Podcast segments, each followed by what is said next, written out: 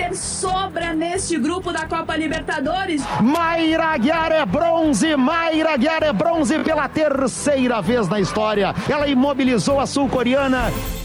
Gaúcha, 97 anos. A tua companhia, a tua voz. Gaúcha Atualidade. As notícias importantes da manhã. Parceria Car House, Farmácia São João, CDL Porto Alegre, Stock Center, Banrisul, Biscoitos Zezé e SESI Senai.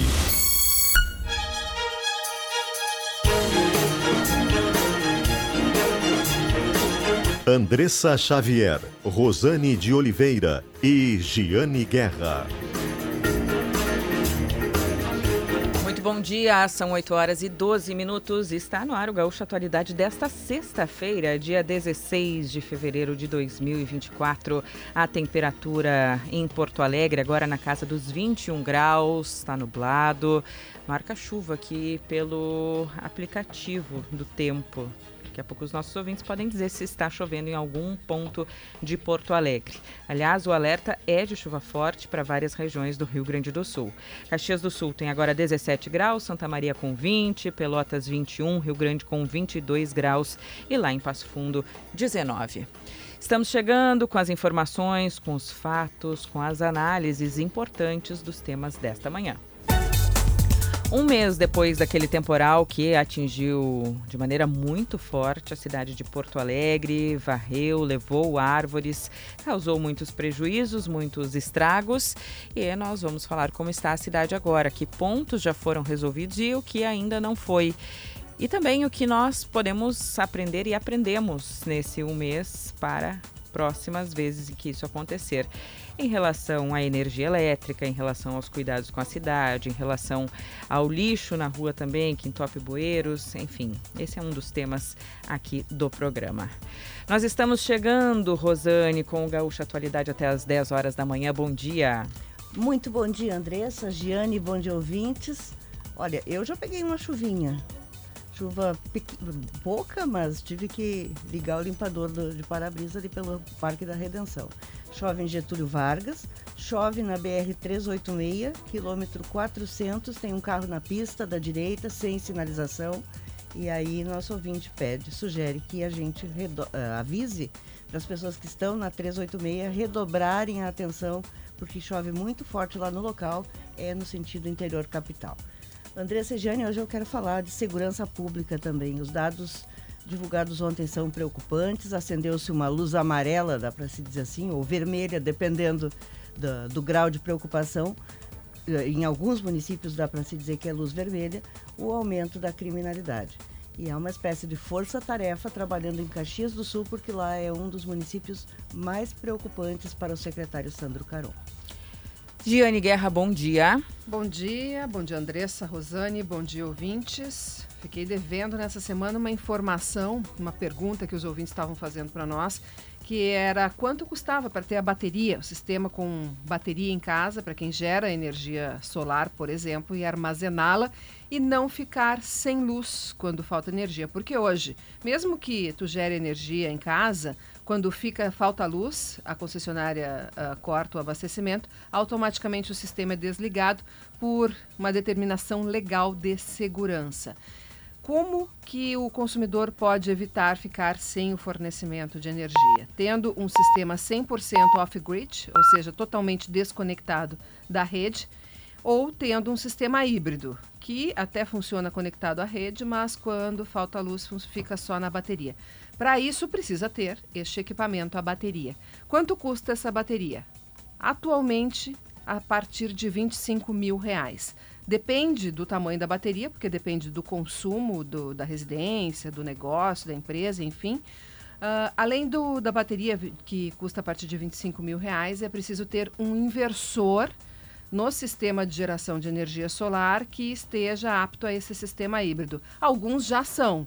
Então pode ter muitos dos nossos ouvintes que geram energia, que tem em casa o sistema de energia solar fotovoltaica, que tem esse equipamento já, já uh, apto a ter a ligação de uma bateria. Mas se não tiver, aí seria em torno de mais 6 ou 7 mil reais. Esse é um custo de largada. mas a tendência é que esse custo caia conforme mais empresas ofereçam equipamento, conforme a tecnologia avance, como em vários outros segmentos. Então, respondendo à dúvida dos nossos ouvintes nesta semana. Também vamos falar um pouquinho hoje sobre a abertura da colheita da, das oliveiras, da colheita das azeitonas. E hoje teremos a divulgação da taxa de desemprego às 9 horas da manhã pelo IBGE. Valeu. Giane 816 são alguns dos temas que nós trataremos hoje. Já tem ouvinte mandando mensagem aí, né, Rosane? Você pediu, né, os ouvintes. Eles vieram. É, eles entenderam essa mensagem.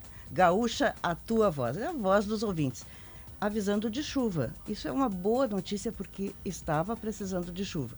Está precisando ainda. Chove forte em São Sebastião do Caí, na a RS 122 está com muita água acumulada na pista então é preciso ter cuidado ali em São Sebastião do Caí. Chove forte na BR 471 em Santa Cruz, chove em Campo do Meio, Monte Negro, chove aqui na Protásio Alves também.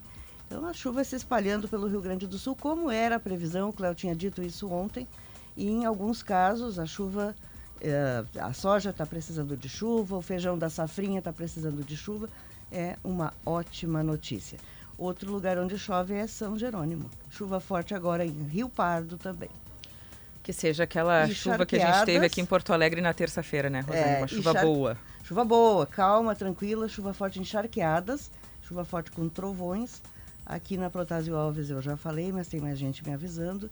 E assim vão nossos ouvintes participando do Gaúcho Atualidade, nos, fazendo o seu papel, né, papel de repórteres espalhados por todo o Rio Grande do Sul. E aqui também como trazendo informação na nossa transmissão da atualidade no YouTube de GZH, o Paulo comentando sobre as baterias para fornecer energia nas residências quando falta, quando tem problema no fornecimento pelas concessionárias.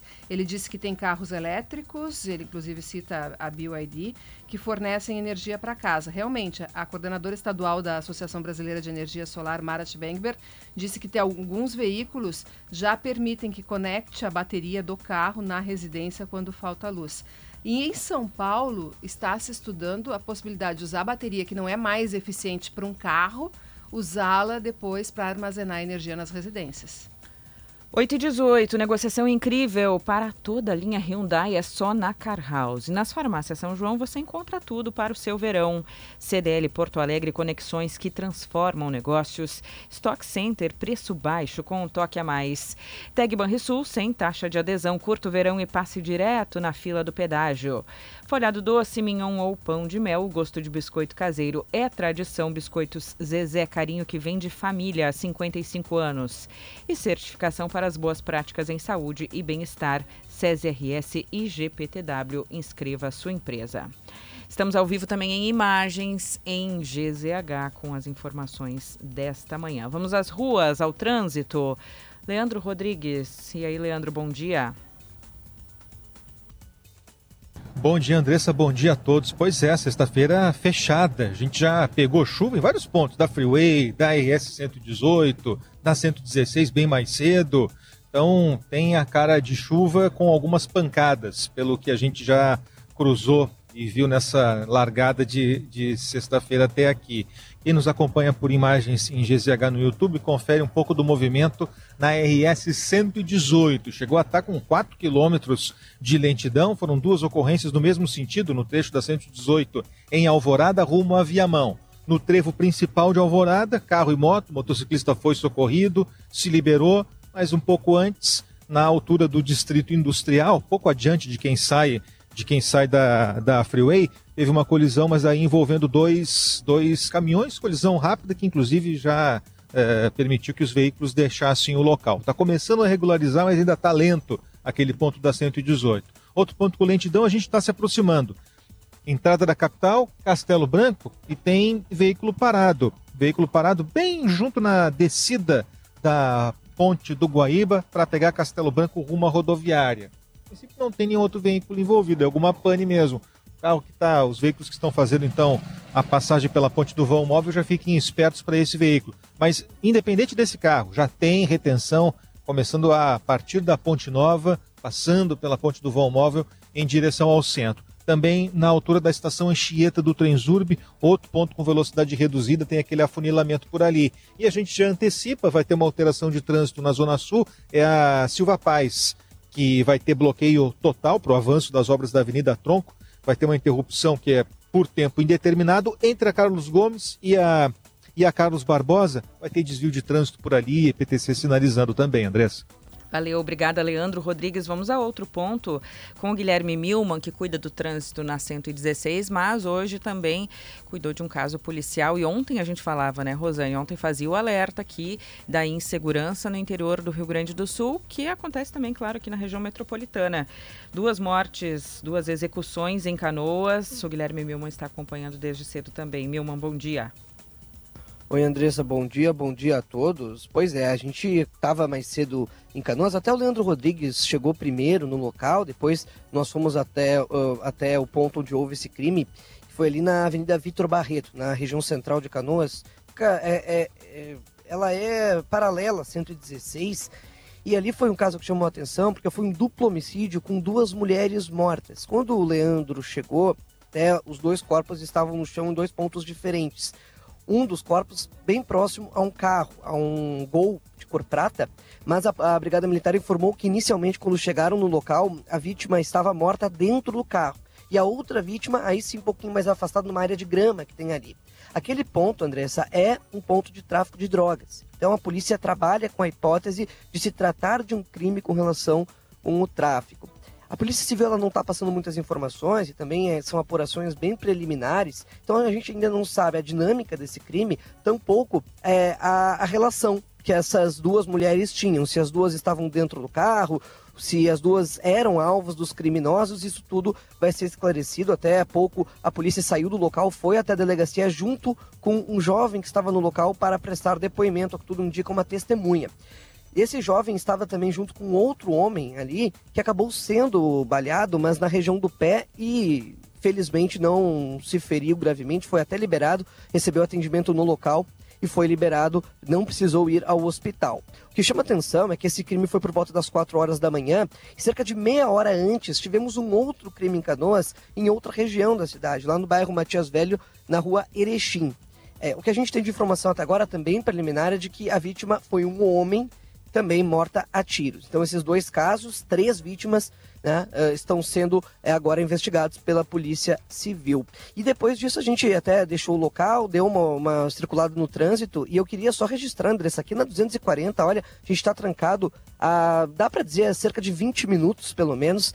Só que não é no sentido que costuma trancar, que é o sentido portão São Leopoldo, é, é, não, no sentido portão Seu Leopoldo, sim no sentido contrário. Quem está indo em direção à serra, tá tudo parado. Ao que tudo indica, a gente está conversando com as autoridades, ainda é reflexo de um acidente da madrugada, um carro que colidiu com um poste. O Comando Rodoviário da Brigada Militar informou que não há mais bloqueios no local, mas algo está fazendo com que pare tudo. Então está muito trancado. Quem puder evitar 240, tá na 116, por exemplo, quer subir a serra, ou segue pela 116, ou pega 239 por Estância Velha e utiliza 240 um pouco mais em cima. Pode utilizar também a Avenida, a Estrada Presidente Lucena para pegar um outro ponto, mas tentar evitar esse trecho da Charlau, quase portão já indo na 240, que está bastante congestionado. 8 horas e 24 minutos. Obrigada, Guilherme Milman e Leandro Rodrigues com as informações do trânsito. Sindifisco RS, auditores fiscais, receita para um Rio Grande melhor. Os destaques de abertura do programa com Smart Tecnologia. Assista a websérie Conectando Saberes em GZH e saiba qual será o futuro do sistema de ensino nas escolas. Vamos adiante, nós anunciamos aqui no início do programa que falaríamos sobre um mês do temporal que atingiu Porto Alegre. O Paulo Egídio, nosso repórter, foi atrás de informações, de balanço, de fechamentos desses 30 dias depois do temporal para saber o que aconteceu, o que foi resolvido e o que ainda não foi. Paulo Egídio, bom dia. Bom dia, Andressa. Bom dia, Begiane, Rosane, os nossos ouvintes. Pois é, 30 dias depois do temporal que atingiu Porto Alegre no dia 16 de janeiro, ainda há resquícios presentes no dia a dia da cidade. São inúmeros pontos em que árvores e restos de galhos trancando calçadas e passeios e interferindo principalmente na passagem dos pedestres. Eu circulei pela capital ontem, acompanhado do fotógrafo André Ávila e do motorista Alexandre Engel, e nós identificamos diversos pontos assim. Está aqui algumas ruas. A rua Dona Zulmira, na Cavalhada, que é uma rua pequena, tem cerca de 500 metros, ao menos quatro focos de vegetação. Em um dos casos, uma árvore foi arrancada pela raiz, foi serrada, mas ainda não foi recolhida. Na Zona Norte, no Sarandi, os galhos e parte do tronco de uma árvore bloqueiam a calçada da rua Engenheiro Sadi Castro. Do outro lado da via, o, o tronco está cortado ao meio, também esperando recolhimento. Na Avenida Tronco, na né, Rua Cruzeiro do Sul, uma árvore plantada no terreno de uma escola se partiu ao meio, a copa atravessou o muro, caiu na calçada e também está interrompendo a circulação ali. Em quase todos os casos, esses restos de árvores se transformam em focos de lixo. São pedaços de madeira, restos de telha, papelão, plásticos e resíduos diversos que as pessoas depositam ali para que sejam recolhidos pela prefeitura.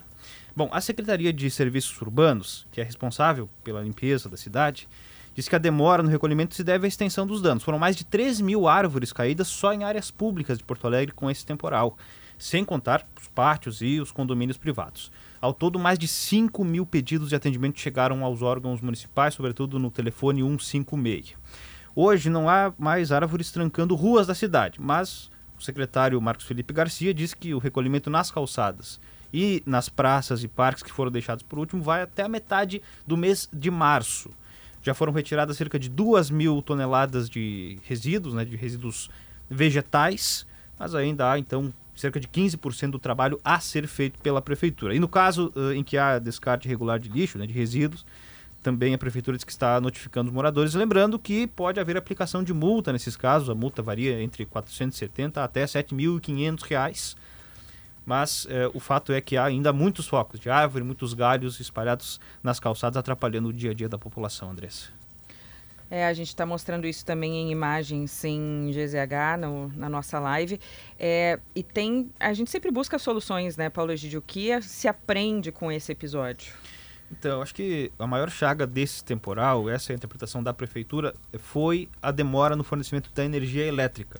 Porque a queda de árvore, árvore e de postes deixou muitas pessoas sem luz e também, como consequência, sem água e sem serviços básicos. A principal medida de prevenção que está sendo elaborada pela Prefeitura e pela CE Equatorial é mapear as redes prioritárias que abastecem estações de mobiliamento, hospitais e aqueles pontos que levam a, a energia a grande, grandes grupos de consumidores. E o que está sendo feito? A cidade está sendo dividida em poligonais para que sejam feitas podas preventivas e também reforço na rede de energia, para evitar que quando acontece o temporal, essas redes é, caia a luz né, nessas regiões e aí deixe essas áreas prioritárias sem o fornecimento de energia. Nós estamos preparando material é, especial sobre isso, Andressa, deve entrar ao longo do dia em GZH e também amanhã na edição de Zero Hora, para explicar as providências que estão sendo tomadas para evitar aí, que os danos nessa proporção se repitam em, futuras, em futuros eventos climáticos. Obrigada. Paulo Egídio tem mais lá em GZH. Depois do intervalo, nós vamos conversar com o prefeito, Sebastião Melo, para responder as perguntas dos nossos ouvintes. Temos também a reportagem circulando pelas ruas de Porto Alegre para contar da situação. Nós voltamos em seguida.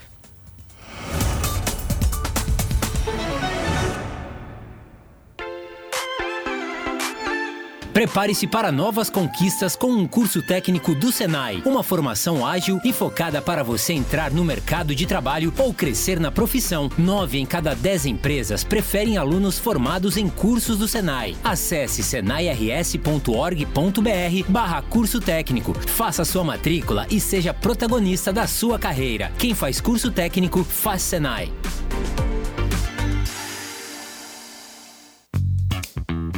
Curtir o fim de? A Sexta do Rissu tem tudo para deixar o seu fim de semana ainda melhor. Acesse gzh.com.br barra ofertas Rissu e aproveite o sextou das melhores ofertas. Cravi, empresa líder em portaria remota. A portaria remota mais conectada a você. É o seu condomínio com a melhor solução de segurança e tecnologia do estado, além de redução de custos e central de monitoramento sempre disponível. 24 horas, 7 dias por semana. Solicite uma proposta agora mesmo. Acesse www.cravi.com.br. Cravi Portaria Remota. Experiência e segurança conectadas a você. Não pare no pedágio. Com a Tag Banrisul, sua única parada é para curtir o verão. Consulte as condições na modalidade pré-pago e não pague a taxa de adesão. Para pedir a sua, é só acessar o app Banrisul. E dependendo do seu cartão, você pode ter mensalidade grátis. Peça sua tag Banrisul com tecnologia Veloy e aproveite mais tempo no seu verão. Desfile na Avenida de Hyundai Zero. A linha HB20 e o Creta nova geração estão esperando você na Car House, com unidades à pronta entrega e uma negociação incrível. Aproveite HB20 a partir de 79.990 e ainda Creta com bônus de até 12.500 reais, com seis revisões grátis. Vem fazer um test drive na Car House, em Porto Alegre, na Sertório 5270. E também em Santa Maria, Santa Cruz, Lajeado e Osório. Paz no trânsito, começa por você. Confira as ofertas deste fim de semana no Stock Center. Salame perdigão defumado no Clube 29,90 o quilo. Lava roupas em pó brilhante 4 quilos no Clube 29,90. Massa Monteviso 500 gramas no Clube 1,99. Cerveja Skin 473 ml no Clube 2,99. Beba com moderação. Consulte limite por CPF de cada produto. Stock Center, preço baixo com um toque a mais. Aqui no Stock Center seu dinheiro rende mais. A rede de entidades parceiras da CDL Porto Alegre oferece as melhores soluções analíticas para você conceder crédito com segurança. São mais de 160 entidades em todo o estado, com um portfólio completo para ajudar a sua empresa. Aumente sua base de clientes e reduza a inadimplência na sua operação. Acesse cdlpoa.com.br e saiba como contratar as soluções na sua região. CDL Porto Alegre, sempre em movimento para fortalecer a economia gaúcha. Seja na praia ou na cidade, na rua, no sofá ou onde você estiver, a RBS TV vai estar junto, trazendo informação, entretenimento e as emoções do esporte. Partiu verão, bem pra ti.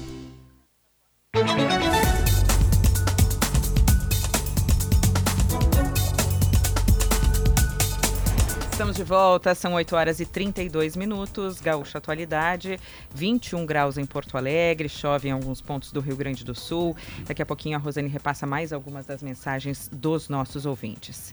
Negociação incrível para toda a linha Hyundai é só na Car House. Nas farmácias São João, você encontra tudo para o seu verão. CDL Porto Alegre, conexões que transformam negócios, Stock Center, preço baixo com um toque a mais. Tag Banrisul sem taxa de adesão. Curto verão e passe direto na fila do pedágio. Folhado doce, mignon ou pão de mel, o gosto de biscoito caseiro é tradição. Biscoitos Zezé carinho que vem de família há 55 anos. E certificação para as boas práticas em saúde e bem-estar. CESRS e GPTW. Inscreva sua empresa. Nós vamos conversar em seguida com o prefeito de Porto Alegre, Sebastião Melo, que já está conosco aqui no estúdio. Mas antes vamos às ruas. Além do Paulo Egídio, que trouxe informação desse balanço de um mês após o temporal, nós temos o Ia Tâmbara, voltando a alguns pontos que foram bastante atingidos naquela ocasião. Ian, onde tu estás agora e qual a tua informação? Bom dia.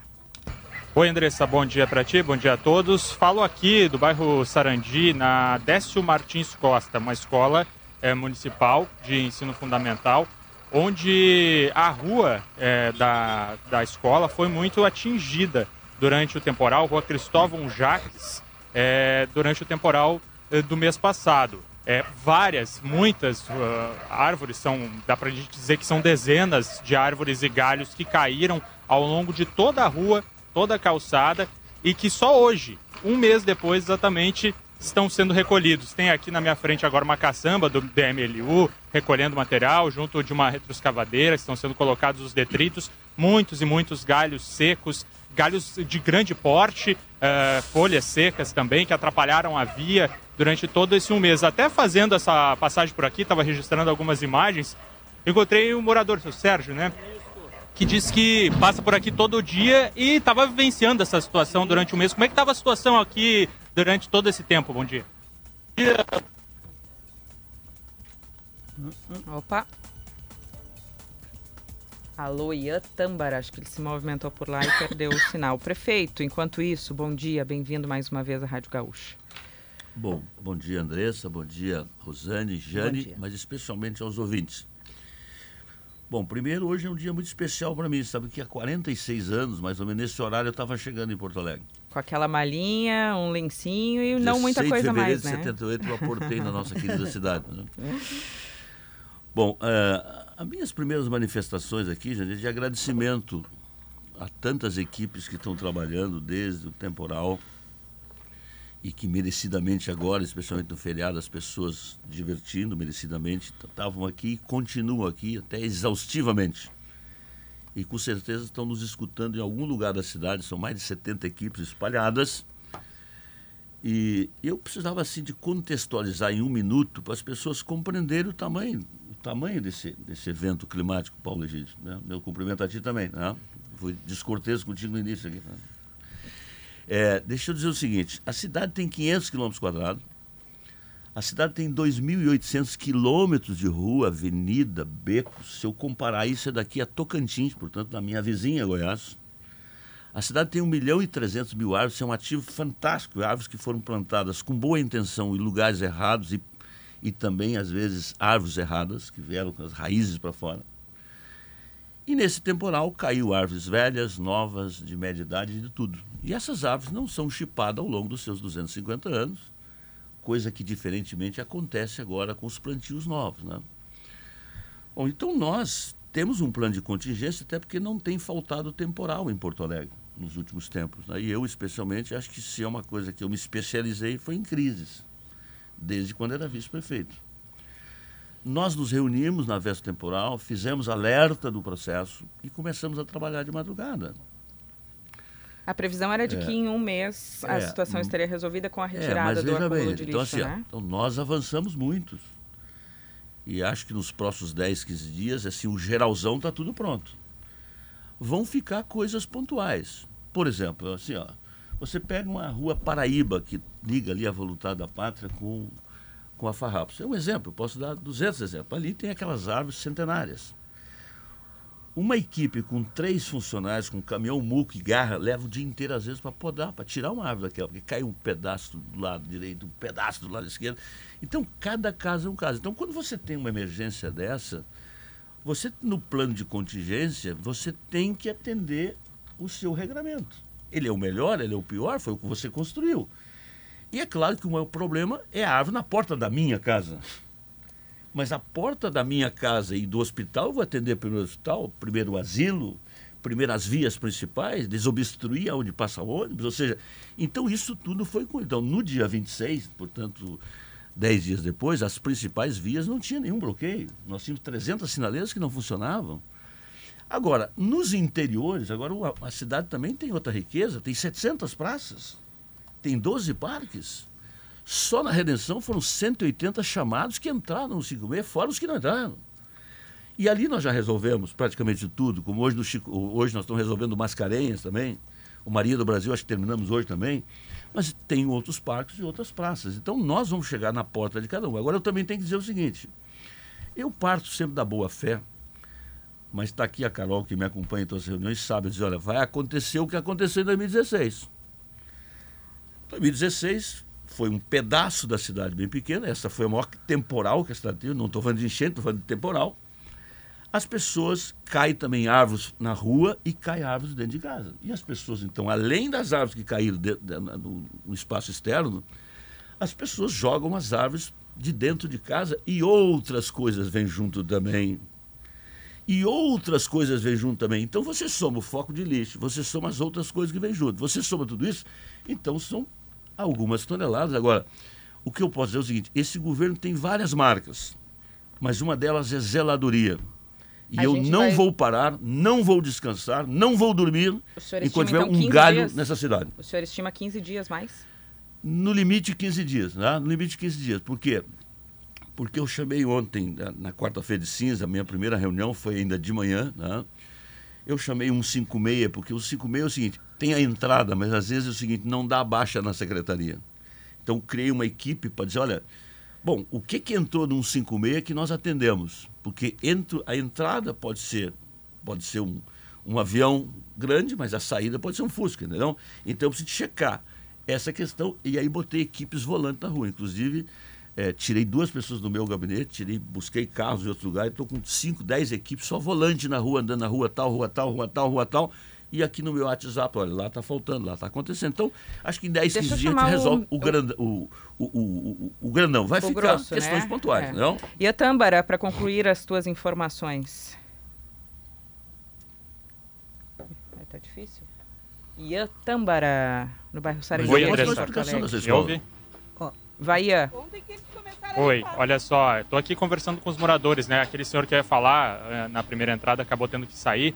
Estou com uma senhora que foi ontem, só que o pessoal começou a se mobilizar aqui para fazer essa limpeza. Foi, foi ontem. Até porque teve reunião com a direção do colégio, a direção toda do colégio teve reunião, viu o estado que estava, os professores reclamaram e os professores levaram ao conhecimento da SMED. Aí teve a reunião com a SMED e os professores pediram para tomar uma providência. Como é que vai começar uma aula desse jeito? Sim, ah, qual o seu nome? Maria Inês Sena da Silva. Dona, Dona Maria, a, a- a situação aqui é de muitos veículos circulando na volta às aulas a partir de semana que vem, né? Então não ia ter condição de carro passar aqui se não tivesse essa limpeza hoje, depois dessa manifestação, né? Em redes sociais, pessoal que pediu para vir aqui. Não teria, até porque tem, eu acho que tem a média de mil crianças aí. Tem pais que trazem as crianças de bicicleta, de carro, tem as comes escolares, vão encostar onde? Dava para caminhar aqui na calçada? Não, impossível caminhar na calçada. Pois é, era esse o cenário, né? Daí agora tem uma, uma escavadeira, como eu vinha falando, né? Fazendo essa limpeza, retirando, e, e parece que eles retiram, retiram e, e não termina, né? Porque é muita, muita sujeira mesmo que tinha por aqui sendo retirada. Dentro também, tá, tá falando aqui a moradora. Obrigada, Ian Tâmbara. E a sua resposta, prefeito? Então, veja bem, isso dialoga com o que nós estamos falando aqui. A, a SMED tem um contrato de limpeza, como outras secretarias têm, mas a SMED não tem no seu contrato a expertise da árvore que caiu. Então, dentro dessa governança, teve 30 e poucos postos que foram atingidos, que eu tenho que atingir também. Tem os CRAS, que são as portas de entrada da assistência social, que eu também tenho que atender. E tem as escolas que começou o infantil, por exemplo. Eu fui lá na Elizabeth, Cheguei lá, o prefeito bota o pé na rua, você sabe como é que anda. Falta segurança, falta isso, falta aquilo e tal. Bom, aí já resolvi o entorno naquela ida minha e ali do carro eu já, já fiz um já fiz uma governança para dizer, olha, você, secretário, o senhor fale com os seus diretores, sei que o senhor está falando, me diga quais ah, o seu contrato não vai atingir, porque eu também vou ter que deslocar as equipes do DMNU ou da Contravivo para auxiliar, porque as aulas começam segunda-feira. Então, essa governança, ela faz parte desse processo todo, mas eu volto a dizer, viu, são, nós entregamos até agora quase 5 mil famílias que receberam telhas também, o André conduziu esse processo, mas ainda faltam algumas telhas, porque há muitas cidades dentro da cidade. Aqui perto, por exemplo, vou dar dois exemplos. Tem a Pedreira, que é da Grande Cruzeiro, e a Ecológica. São duas áreas muito atingidas. E aí é o seguinte, tem o poste de madeira que caiu, que a grande maioria desses postes da CE continua velhos de madeira e caindo. Eu chamo de poste namorado, porque eles estão encostados um no outro. né? Fios soltos. Então, você muitas vezes, você chegava, não podia tirar porque tinha energia. Você sabe a problemática com a CE que nós tivemos. e Espero que a gente tenha uma governança melhor a partir de agora. Aliás, E a- eu queria saber, e, prefeito, aliás, como é está a um- relação com a concessionária? Aliás, vou dizer um fenômeno Melhorou? aqui. Vou dizer o seguinte. Não, não avançou? Deixa eu dizer o seguinte, nós estamos na terceira reunião lá no Ministério Público. Eles levam mais advogados do que engenheiros. Isso já é um pretexto que não querem acertar, né? Eu quero dizer o seguinte, eu não posso aceitar que as podas que ladeiam as redes elétricas sejam da prefeitura. Isso não está correto. Eu não vou assinar um acordo nem que a vaca tussa desse jeito. E se eles não fizerem, eu vou fazer e vou cobrar. Agora, agora eles começaram, eles não podavam a árvore. Eles não podavam. Agora começaram a podar contra gota e não avisam a prefeitura. Então, eu vou dar dois exemplos, porque eles estão nos ouvindo. 24 de outubro, com Quintino Bocaiúva, nesse final de semana, foi lá e podaram as árvores. Eles não avisam a prefeitura. A prefeitura tinha limpado a 24 de outubro, aí voltou a sujar de novo, 155B, olha, está sujo de novo. A, a podou e não avisou. Na Vida Guaíba, na, na praia mais raiz da cidade, que é Ipanema, que é a minha praia, eles fizeram a mesma coisa na Vida Guaíba. Então, nós temos que acertar esse, esse protocolo de intenções da poda das árvores e da energia com a CE. Evoluiu pouco, tem que evoluir muito ainda, mas as podas, eu não, ou eles aceitam isso, ou eu vou discutir esse assunto e vou cobrar essa conta na justiça, porque eu não vou, eu não vou pagar com o dinheiro de Porto Alegre aquilo que a companhia tem a obrigação de fazer. Quando ela, quando ela fez a concorrência e participou, ela sabia as regras do jogo. Ou ela não sabia que a cidade era arborizada? Ou não sabia minimamente como é que é as coisas em Porto Alegre. Então, não, não aceito isso. Prefeito, ó, o que mais tem aqui são mensagens de ouvintes indicando pontos e mandando fotos aqui de focos de lixo, que parece que as pessoas veem a árvore caída e aí o que, que fazem? Jogam o lixo ali em cima.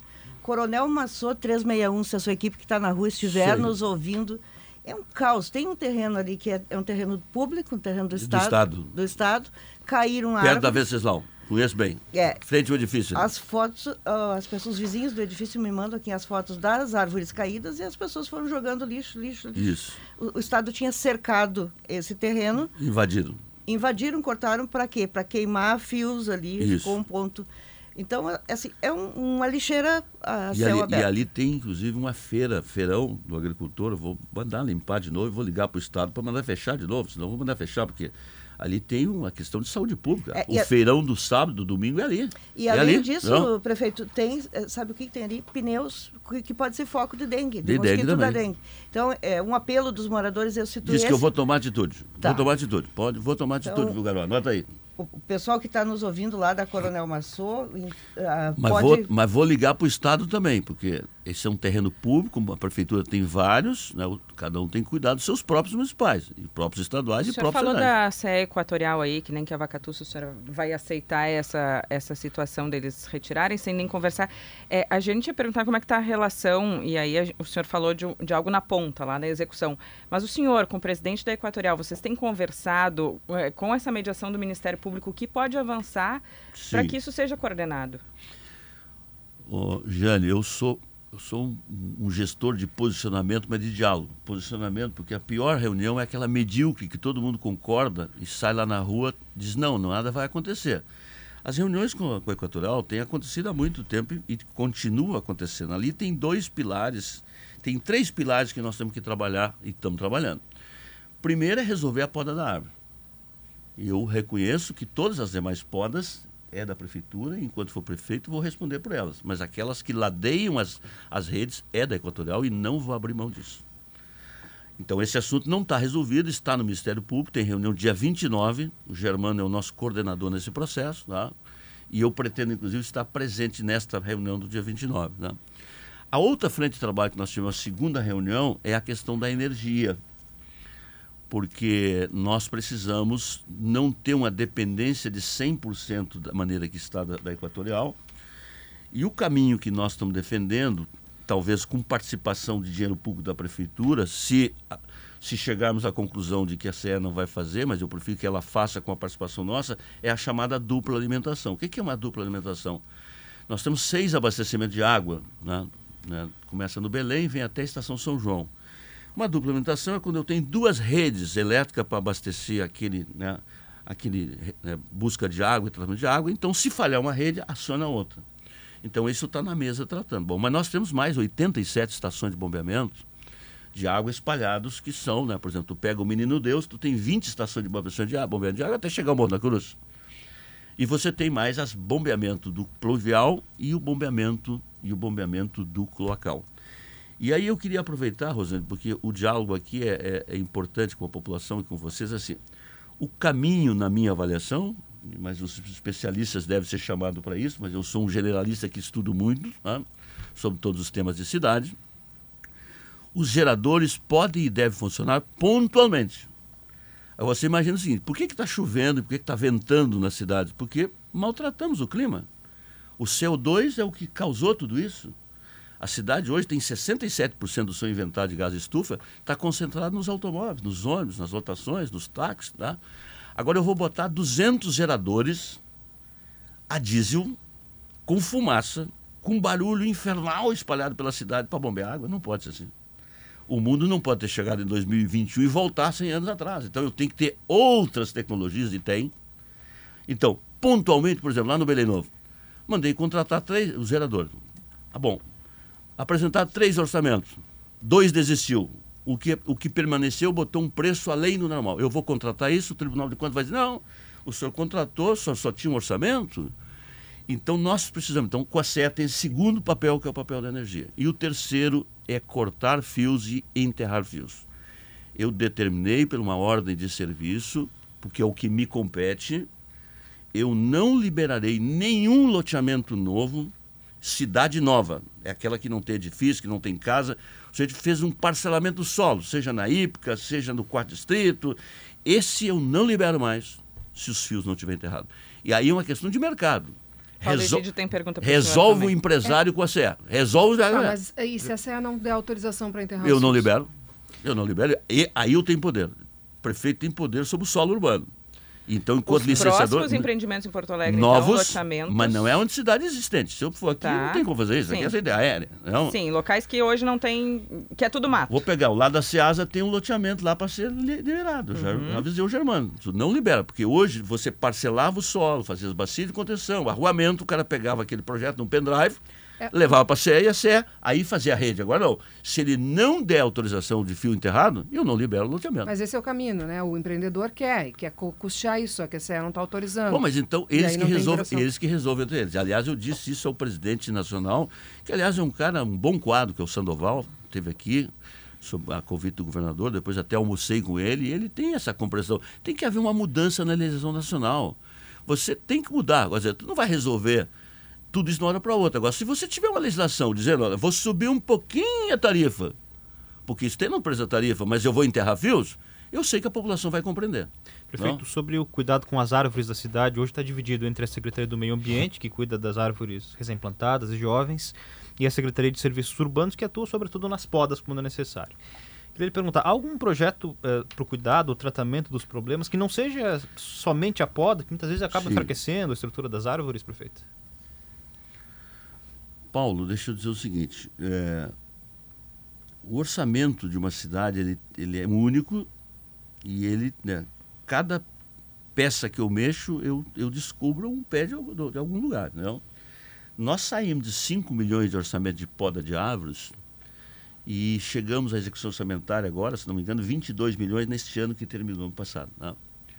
Mas eu precisaria de 70, 80 milhões para poder dar um choque de poda e de corte, porque eu tenho que contratar biólogos ou empresas terceirizadas, porque eu não posso cortar uma árvore sem um laudo, né? Aliás, é importante dizer aqui que as pessoas têm dúvida e eu quero esclarecer, tá? Dentro, né, eu tenho uma casa, eu, né, enfim, eu posso cortar as minhas árvores dentro da casa, desde que eu apresente um laudo, mando para a prefeitura, a prefeitura está ok, você pode fazer. E eu posso cortar na rua também se eu tiver laudo. Só que isso custa dinheiro. Né? Isso custa dinheiro. Então o cidadão diz, olha, eu pago imposto, eu pago IPTU, eu quero que você faça isso. Mas o cidadão não está proibido de fazer isso. Então, nós precisamos, primeiro, ter um consenso na cidade é, político de gestão arbórea. Porque você lembra que até uma motosserra eu recebi, né? De ouro, né? O, o, o, o Germano foi de bronze, né? Porque nós era arboricida antes do, antes, da, antes do fenômeno. Agora é o seguinte, não, então você não podia. Então, se olhar as maiores representações que tem no Ministério Público, 200 são a contra o prefeito que mandou podar uma árvore. Então nós temos que criar um consenso entre nós. Eu, entre os fios e as árvores, eu já fiz a opção. Eu fico com as árvores. Agora, você não resolve isso da noite para o dia. Mas a poda é a única solução, prefeito? Não, você tem que, muitas árvores você tem que retirar. Muitas árvores tem que retirar. A árvore oca tem que retirar. A árvore com risco tem que retirar. Então, nós estamos trabalhando com a possibilidade de aumentar um pouco esse recurso. É, os contratos emergenciais terminam quando termina o decreto. Eu não posso contratar emergencialmente quando termina o decreto, que foi o decreto de emergência.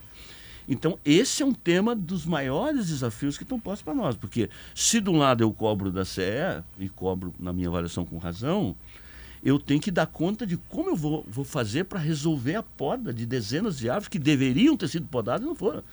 Eu, não, eu sou um prefeito que eu não olho para trás. Vocês nunca viram fazer uma crítica aos meus antecessores, nunca viu e não vou ver.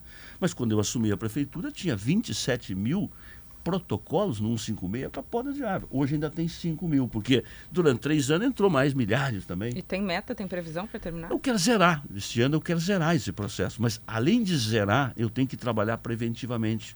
Eu tenho que ter equipes vistoriando pelas cidades. Olha, pegar o parque lá, nesse parque, tem 20 árvores que tem que tirar, tem que tirar.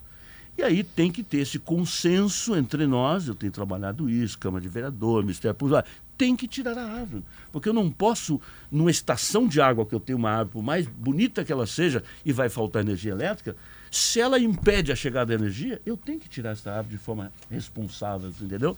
Então isso está dentro dessa governança. Não? Rosane, Prefeito, eu não posso perder a oportunidade de lhe perguntar sobre um assunto que não tem nada a ver com árvore nem Claro. com temporal, que é em relação às matrículas das crianças e à exigência da carteirinha de vacinação que determina o Ministério da Saúde. A Prefeitura de Porto Alegre exigirá e está exigindo nas escolas municipais a carteirinha em dia da vacinação das crianças para fazer a matrícula? Olha, esta é a orientação dada lá atrás, porque isso vem das matrículas, né? agora está começando as aulas. né? Eu até vou checar isso com o secretário, mas eu acho que a orientação sempre foi essa, porque a vacina salva vidas. Né? E a rede municipal, como a rede estadual, como a rede particular, quer dizer, eu acho que tu não tem que é, obrigação de fazer, você tem que exigir isso. Então eu vou examinar e vou te responder, mas a orientação sempre foi essa. Eu lhe faço a pergunta porque houve uma decisão de alguns governadores, no caso, ah, por exemplo, né, governador de Santa Catarina, de não exigir a vacinação e alguns prefeitos, como o de Caxias, de não exigir a carteirinha de vacinação na matrícula. O senhor segue, então, a orientação Eu do Ministério sigo a da orientação Saúde? da Ministério. Aliás, vou dizer o seguinte: nós somos a capital que mais vacinou do Brasil. Né? Eu me lembro na época que a gente chegava de Caxias, de, Cacho- de Cachoeira, de Alvorada, dizia, vacina, porque a vacina salva vidas. Eu acredito na ciência, trabalho com isso e trabalhava para reabrir a cidade, mas com ciência, entendeu? Temos três minutos de uma última pergunta para o prefeito. Bom, prefeito, ah, voltando ao assunto dos fios. Correto. O senhor falou que tem a- essa, essa necessidade de uma legislação nacional, tá? de uma determinação nacional, tanto para enterrar os fios. Sim. Mas o senhor disse que falou com o presidente da Agência Nacional de Energia Elétrica, a ANEEL, é quem está, inclusive, ah, dificultando o consenso com a Anatel, que é a Agência de Telecomunicações, para que se tenha a regulamentação. E o que, que o presidente da ANEEL sinalizou em relação a isso? A regulamentação, inclusive, sobre ah, quem precisa cuidar dos postos que são das concessionárias e são alugados para as operadoras de telefonia. As duas agências têm divergido em relação à figura do posteiro, que seria uma outra empresa que cuidaria disso. Dois minutos, prefeito. Eu conversei com ele também, o Sandoval, aliás, foi um grande parceiro para que eu pudesse estar em fase final de titular a usina do gasômetro como um bem da Prefeitura de Porto Alegre, porque ele é um bem servível né, lá para a questão da Eletrobras. E criei uma relação com ele, tá? Ele me disse, Melo, eu vou continuar trabalhando nesse tema. Eu reconheço, me disse que tem essa divergência. Eu tenho conversado com muitos deputados federais sobre isso e espero que encontre uma solução, porque os problemas que nós vivemos aqui, as cidades brasileiras todas vivem, as 6 mil cidades, especialmente as grandes, né? Agora, naquele que couber, que é cortar fios e enterrar em, em novos empreendimentos, compete ao, ao, ao gestor local. Isso eu vou fazer, tá? Isso eu estou fazendo, estou cortando fios e vou dizer mais, vou cobrar na justiça dessas empresas de telefonia que ganharam muito dinheiro e que agora, na maior cara de pau, depois de eu ter chamado eles dez vezes, quando eu comecei a cortar fios, eles apareceram, meio desconfiados assim. Eu disse: olha, isso não é o padrão do empresário brasileiro que eu quero. Eu quero que vocês ganhem dinheiro, mas que vocês façam aquilo que tem que fazer. Vocês ganharam todo o dinheiro do mundo, agora vocês deixaram os fios aqui para o minguado orçamento da cidade de Porto Alegre pagar. Isso está errado, não? Mas eu queria fechar aqui e dizer o seguinte: a alegria estar com vocês é, dar à cidade aqui a tranquilidade de que a gente vai, nos próximos 10, 15 dias, voltar ao normal aí do ponto de vista da limpeza. Eu, inclusive, vou fazer uma licitação a mais para poder resolver algumas capinas atrasadas, porque o temporal fez com que eu desviasse muitas equipes da rotina. Então, por exemplo, o cara tinha que cortar a grama da Diário Notícia, da Ipiranga, ele foi desviado para outros eventos, porque o evento climático chegou. Então eu vou né, e, voltar nesse tema da zeladoria, é, saúde, educação, zeladoria, são aquelas secretarias que no mínimo eu tenho uma reunião ou na secretaria é, ou no DEMAI, né, tivemos, por exemplo, três horas ontem no DEMAI. Então eu queria dar esse, né, esse, esse informe à população e pedir às pessoas a compreensão. É, eu sei que a porta de entrada né, não tem a mesma velocidade da porta de saída do 156, ou seja, é fácil entrar no 156. Às vezes o difícil é você atender porque a fila é grande, mas a gente vai chegar em cada rua. E eu queria fazer um apelo patético aqui às pessoas. O Demeliu tem um serviço que eu utilizo, é, último que eu paguei 66 reais, é importante entrar na- no site da prefeitura ou na aba do 156. É o seguinte, tu fez uma pequena construção na sua casa, você cortou a sua grama, liga para o Demeliu, o boleto vem no teu WhatsApp, tu paga, ele recolhe. Então, um apelo aqui à população, aquilo que é responsabilidade, tu cortou a sua grama, tu contratou a pessoa, tu fez uma pequena obra, isso não é papel da prefeitura, é papel do privado. E ele, ele não pode contratar um clandestino que vai levar para um depósito clandestino e que vai criar mais um problema. Então, Obrigada, e os prefeito. depósitos irregulares de lixo é outro grande drama da cidade, mas só tem uma maneira de resolver, conscientização, não tem outro caminho. Então, muito obrigado a vocês. Saúde e paz. Obrigada, prefeito Sebastião Melo, conosco aqui no estúdio Notícia na hora certa. Nós já voltamos. Cartórios de protesto, jeito mais eficiente de recuperar uma dívida. Notícia na hora certa, 9 horas e 1 minuto.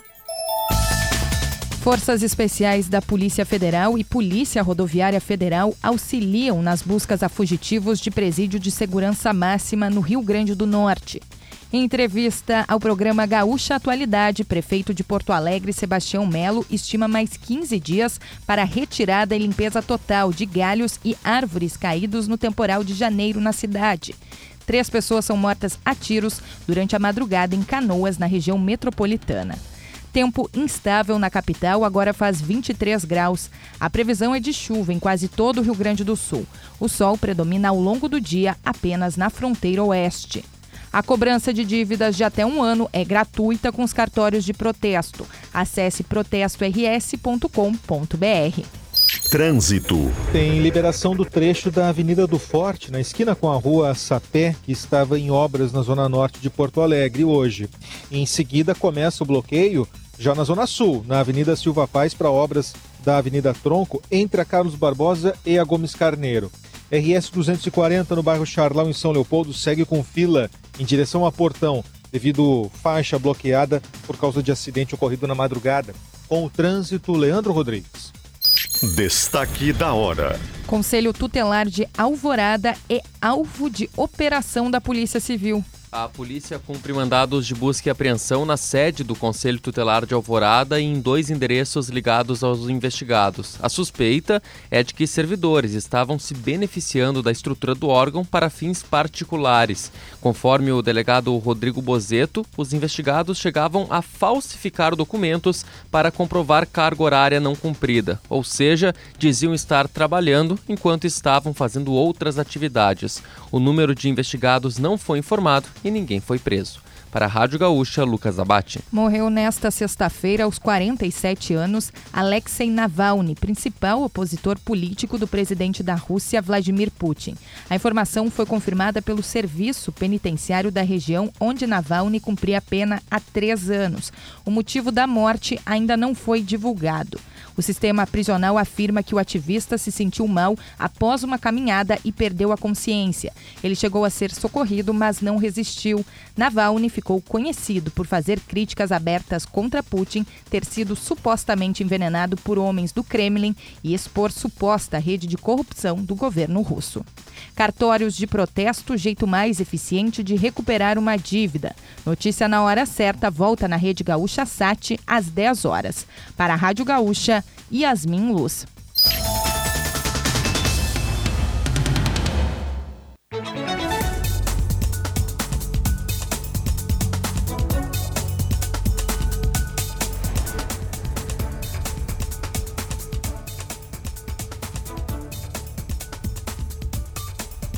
De volta, são 9 horas e 7 minutos. Gaúcha Atualidade, 22 graus a temperatura em Porto Alegre. Sempre que a gente fala com o prefeito, a pobre da Rosane vira atendente do 156, né? Porque olha, isso- enche de mensagem. O nosso WhatsApp está aqui, o 156. Tem muita gente que ficou, como apertou pelo Notícia na Hora Certa, e eu até quero pedir que os nossos ouvintes tenham um pouco de compreensão. Agora é a minha vez de pedir compreensão. O Notícia na Hora Certa, ele tem que ser na hora certa, porque nós temos a rede com as nossas emissoras do interior. E aí a gente precisa parar mesmo às nove. Então, não reclamem. Não é que a gente dê prioridade à propaganda. É que às nove tem que cortar mesmo. Bom, aí nisso, ficou, o prefeito falou dessa, desse recolhimento de lixo que a prefeitura cobra e as pessoas querem saber como assim. Assim, a gente faz uma obra, tem o entulho, tu pode chamar o TED entulho ou pode chamar o DMLU para fazer esse recolhimento daquela caliça que fica dentro do pátio. E além do 156, tem mais um número que as pessoas podem utilizar, que é o 3433 0156. O final é igual, né? 56, 156, mas o telefone fixo esse é 3433 0156. O que, que acontece? A prefeitura vai lá, o DMLU vai lá, retira de dentro do pátio aquela sujeira, mas cobra 60 pila. Pilas. Pilas. 60 pilas. Que foi a última fala do, do, prefeito, prefeito. Sebastião Mello. É, ficou meio truncada, assim, É. porque não, estava apertado pelo tempo. Pila, eu acho que deveria ser a moeda referência, né? É, eu Substitui gosto, o dólar, adoro inclusive. pila. Desde o aniversário da rádio, eu sento do lado da Giane sempre. Sentava antes já. Porque ela é um amuleto da sorte, né? Do, do dinheiro aqui, agora em pilas, então. É, melhor em ainda. pilas, é, melhor ainda. é. Com Nove- ondinhas, comer lentilha e sentar do meu lado É. pra ganhar pilas. Isso aí. 9 horas e 9 minutos, falando em pilas, traz algumas das tuas informações prometidas no início do programa, Giane. Vamos por qual delas agora? Ah, vamos falar um pouquinho sobre ah, a taxa de desemprego que saiu agorinha, tá? Dado do IBGE. E em 2023, a taxa de desemprego aqui do Rio Grande do Sul ficou em 5,4%. É uma taxa baixa, tá? Ah, teve uma redução significativa em relação ao, ao ano anterior, estava em 6,4%. Vamos lá, 5,4% a taxa de desemprego do Rio Grande do Sul no ano passado, 5,4%. No auge da pandemia, ali 2020, quando nós tivemos né, uma onda de demissões, estava em 9,4%, quase o dobro. Mercado de trabalho forte tem sido o grande bastião para evitar, em momentos mais complicados da economia brasileira, uma queda ainda mais intensa, tá? tanto nas empresas quanto na economia no geral.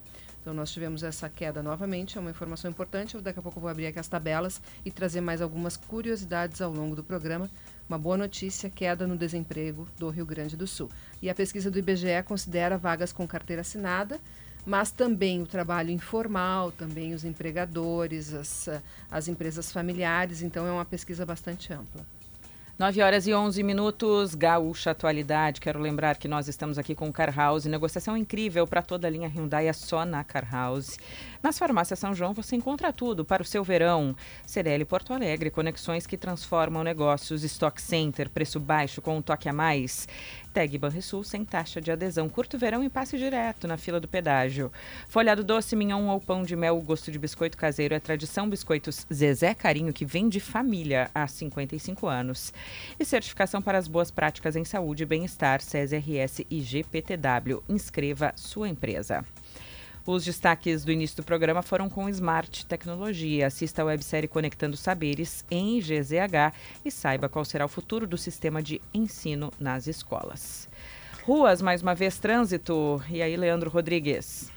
Chuva fininha, fraca na Zona Sul e eu vim para cá para conferir, começando a movimentação para iniciar o bloqueio da Silva Paz para para continuidade das obras da Avenida Tronco entre a Carlos Barbosa e a Gomes Carneiro. Tem os caminhões já se posicionando aqui, os operários também para fazer esse bloqueio entre essas duas vias, Carlos Barbosa e Gomes Carneiro, por tempo indeterminado. O motorista que frequenta essa região aqui da Zona Sul caminhamento né, para o extremo sul de Porto Alegre, deve ficar atento para os desvios que começam a valer a partir de hoje. Por outro lado, teve um desvio que se desarmou lá na Avenida do Forte, com a rua Sapé. A IPTC informou que esse desvio foi, que a via foi liberada, havia um desvio lá que foi já desfeito por causa de obras que rolaram naquele ponto da Zona Norte. Tem agora lentidão no Vale dos Sinos, na 116, de São Leopoldo para Novo Hamburgo, aquele trecho adiante do viaduto da Charlau tem retenção, é um trecho de serviços e bloqueios que estão rolando por ali, e tem uma lentidão na 240 em direção a Portão, tem uma faixa a menos em função do acidente ainda da madrugada, sem maior gravidade, mas que acaba provocando uma fila por ali. E já dou um spoiler de freeway para a praia nesse final de semana. Opa. Tem, tem movimento sim. É, moderado a fraco, né? Considerando que a gente teve nos outros dias. Mas sim, tem um movimento de 80, e- 84 mil veículos, somando todos os dias em direção ao litoral, mas bem dividido. Hoje, sexta-feira, 31 mil devem fazer esse caminho em direção às praias. Pouco mais de 5 mil já passaram, ou seja, tem mais, talvez uns 20, mais de 20 mil, até 25 para irem até o final do dia. Então, é uma previsão de um movimento fraco a moderado, mais uns 22 mil amanhã, e onde deve apertar um pouco mais é no retorno. Aí no domingo, a previsão da CCR Via Sul, já para o motorista se prevenir, é um movimento maior, já de 45 mil, quase 46 mil carros voltando no domingo até o final da noite. Aí é claro, para ir hoje para a praia, o ideal, né? Antes das quatro da tarde. E para voltar bem no domingo, antes do meio-dia, Andrés. Ah, tem que ser, né, Leandro? Porque muita gente ficou, né? Emendou, ou tinha férias, ou tá voltando para o início das aulas na segunda-feira. Então o movimento no domingo fica maior. Informações das estradas, né, Leandro? Das estradas. Em 2024, conte com apoio de confiança, conte com o Banrisul e você, Corsã e a Egeia, juntos por um grande verão. Valeu, Leandro Rodrigues. Vamos adiante, vamos falar com o Cléo Kuhn, que o Leandro deu essa previsão, Cléo, de no domingo voltar antes do meio-dia para não pegar tanto trânsito. Mas a gente sabe que depende do dia de praia, né? Vai dar praia, não vai dar? Como é que vai ser, hein, Cléo? Olha, né, vai ter chuva de tarde no litoral. Então, de manhã o pessoal fica na praia e sai durante o período da tarde. E porque vai ser principalmente um domingo quente ainda para quem está no litoral, 27 graus tranquilamente nos principais balneários. Então, é, vai, vai juntar, não tem como. Também ninguém vai sair correndo né, da praia. Então, o pessoal fica atento com essa situação de que a gente mantém um comportamento de tempo com pancadas de chuva no domingo à tarde e é meio para o final da tarde, também não é a uma da tarde, é depois das quatro que vai chover no litoral. Então dá para aproveitar tranquilamente, ficar até as três, almoça e depois vem é, um pouco mais tranquilo ali, escutando o rádio no carro, vem devagar, não precisa vir correndo, já sabe que vai demorar mesmo, né? Então não adianta atropelar todo mundo, então fica ali, vem ali na manhã tranquilamente, pelo menos sabendo que aproveitou todo o período lá junto ao litoral. Pior coisa que tem é vir ali na freeway, lembrando que podia ter ficado mais cinco horas lá no litoral. Então aproveita tranquilamente e demora um pouco mais na viagem sem problema nenhum. Então a gente tem uma expectativa tranquila nesse sentido. O sábado é outro dia, amanhã está mais tranquilo, amanhã talvez a gente tenha alguma chuva, mas ela é mais isolada do que a de domingo. Então a gente tem uma situação mais tranquila, dá para aproveitar também o litoral amanhã. Ah, mas vai ter uma chuva à tarde em vários pontos? Vai. Não, é, não, é não são todos os balneários que vão ter pancadas de chuva, não. Então, um ou outro que tem, não tem problema nenhum. Aí a questão de sorte também não é aquela chuvarada que impede as pessoas de irem para o, o litoral no período da manhã. Praia de manhã, tranquilamente. Ah, não tem tanto sol, mas o sol aparece por entre as nuvens e mesmo não tendo essa situação de sol assim escancarado, coloca protetor porque a gente vai ter aí uma quantidade grande de horas de sol. Hoje que a situação está bastante complicada, estava olhando aqui ainda muita umidade, muita nebulosidade em todo o leste, mas também tem bastante nebulosidade e umidade no oeste. A chuva agora pela manhã mais para a parte leste, provavelmente à tarde a gente tenha de Santa Maria na direção do Rio Uruguai vários focos de chuva também. O tempo não está firme não em nenhum lugar hoje. Não tem previsão assim de grande volume de chuva, mas tem chuva. É aquela chuva de 15, talvez 20 litros por metro quadrado, 10 tranquilamente. Enfim, para agricultura, uma chuva boa. Não é aquela chuva fraquinha que não faz nada, que mal, mal consegue apagar o pó. Não, para agricultura, em grande parte do estado, é uma chuva boa que a gente tem hoje. Depois vamos ficar de olho na semana que vem, Andressa. Tem um pouco de chuva segunda, mais do que no domingo.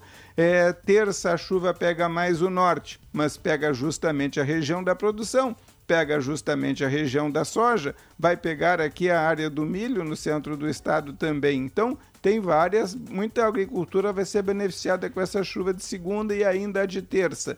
Quarta, quinta, talvez não tenha chuva.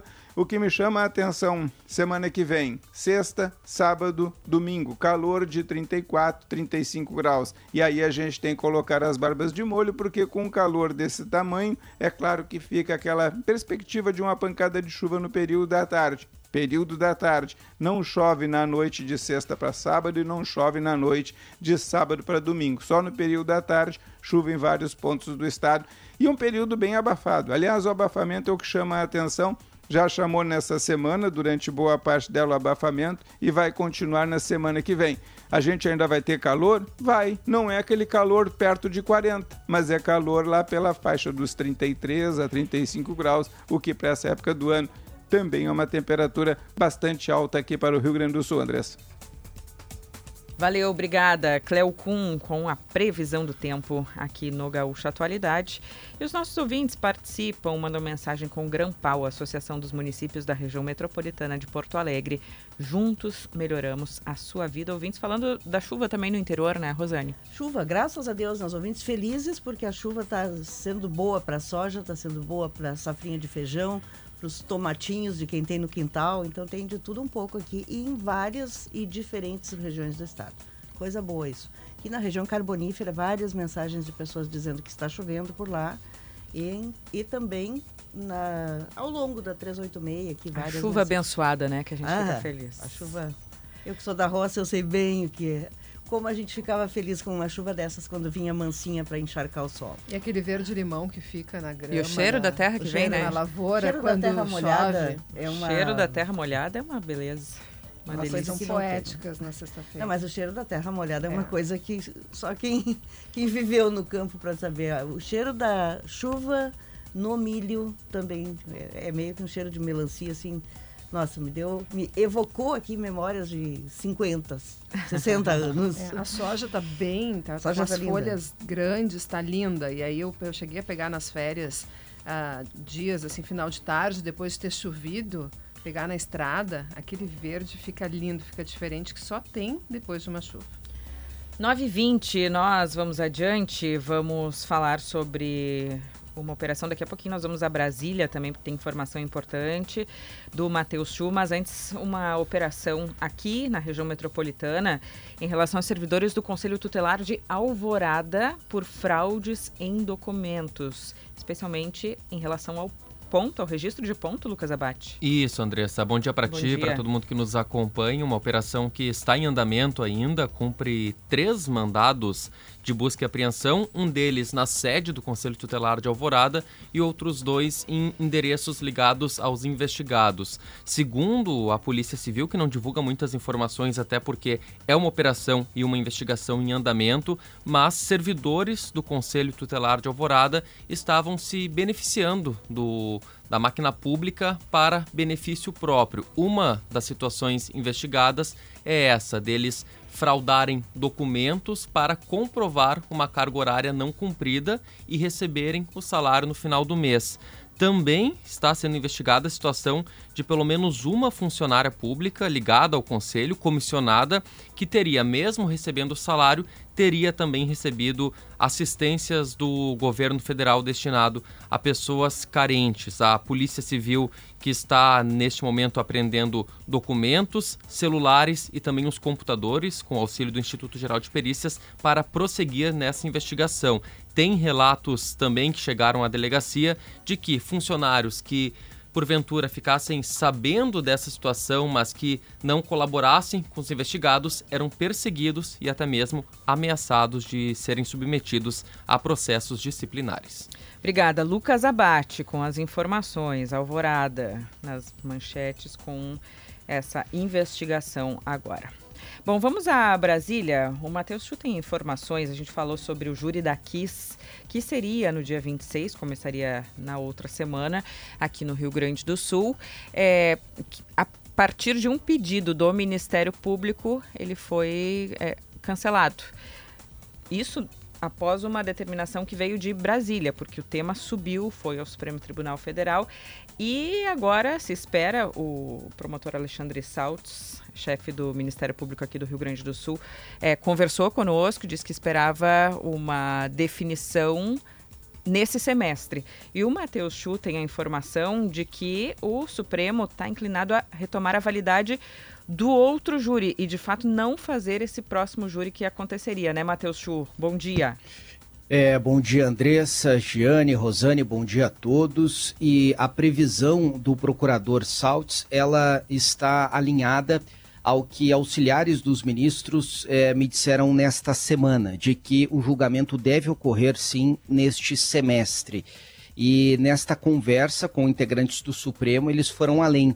Disseram que há entre os ministros uma expectativa, uma tendência de retomar a validade do primeiro júri, ou seja, a condenação dos quatro réus pela tragédia que lá em janeiro de 2013 matou 242 pessoas em Santa Maria. Esta informação, clara, obtida nos bastidores, porque o Supremo ainda não tem data para julgar eh, o recurso do Ministério Público. Eh, no STJ, o Superior Tribunal de Justiça, ainda restam alguns trâmites para que eh, o recurso seja de fato encaminhado à última instância, que é o STF, e, portanto, a expectativa dentro do Supremo também é de que a análise vai ocorrer neste semestre, mas a data exata ainda não está é, definida. O que me disseram os auxiliares do ministro, com, dos ministros com quem conversei nesta semana, é de que o entendimento geral no STF é de que a decisão do júri é soberana e eventuais questões procedimentais não superam o resultado. Na semana passada, como vocês bem destacaram, o ministro Dias Toffoli atendeu a um pedido do Ministério Público para suspender este novo júri, que estava antes previsto para 26 de fevereiro e ele observou, ao suspender o novo júri, que poderia haver um tumulto processual, além da situação de que eh, novos atos processuais trariam lembranças e situações emocionais bastante traumáticas aos familiares, aos parentes das vítimas e também aos sobreviventes eh, da tragédia. Eh, Toffoli eh, afirmou que a análise do recurso poderá uh, retomar né, uh, a validade do primeiro júri e, portanto, não seria prudente agora realizar um novo julgamento. Lembrando que em dezembro de 2021, o Conselho de Sentença do Tribunal de Júri em Porto Alegre condenou quatro envolvidos no incidente a penas de prisão entre 18 e 22 anos, o julgamento mais longo né, da história da Justiça Gaúcha. Eles chegaram a ser presos, mas depois uma decisão da Justiça em segundo grau, o Tribunal de Justiça do Rio Grande do Sul, acabou anulando eh, as condenações, anulando o júri por aceitar argumentos da defesa de que houve eh, nulidades durante o processo, irregularidades na condução do júri. Entre elas, sorteio de jurados fora do prazo e com número excessivo de jurados, além de uma realização de uma reunião reservada eh, dos jurados com o magistrado que julgaria o caso sem a presença dos defensores dos réus. Depois, Andressa, Rosane e Gianni, esta condenação que havia sido anulada veio eh, por meio de um questionamento aqui para Brasília e o STJ, no caso a terceira instância da Justiça, manteve a anulação. Mas agora existe esta expectativa, repito, informações eh, de bastidores sobre a, a, a, tendência de julgamento dos ministros, sobre a retomada da validade do júri, que é o que defende o Ministério Público e também a associação que representa os pais, os familiares dos sobreviventes e das vítimas da tragédia. Andressa. Matheus Chu, direto de Brasília. Chu tem outro tema é, importante que a gente tratou ontem e que tem tratado nos últimos dias, desde a fuga, primeira fuga de um presídio de segurança máxima no Brasil. Fuga de dois indivíduos, aos poucos é, vem mais informações sobre falhas em câmera, sobre a possibilidade deles terem saído pelo teto. O que mais? Qual é a repercussão? A gente falava ontem é, que mais gente vai cair nisso, né? Porque a direção foi afastada, foi colocado um interventor. O que mais? Mais aconteceu nessas últimas horas?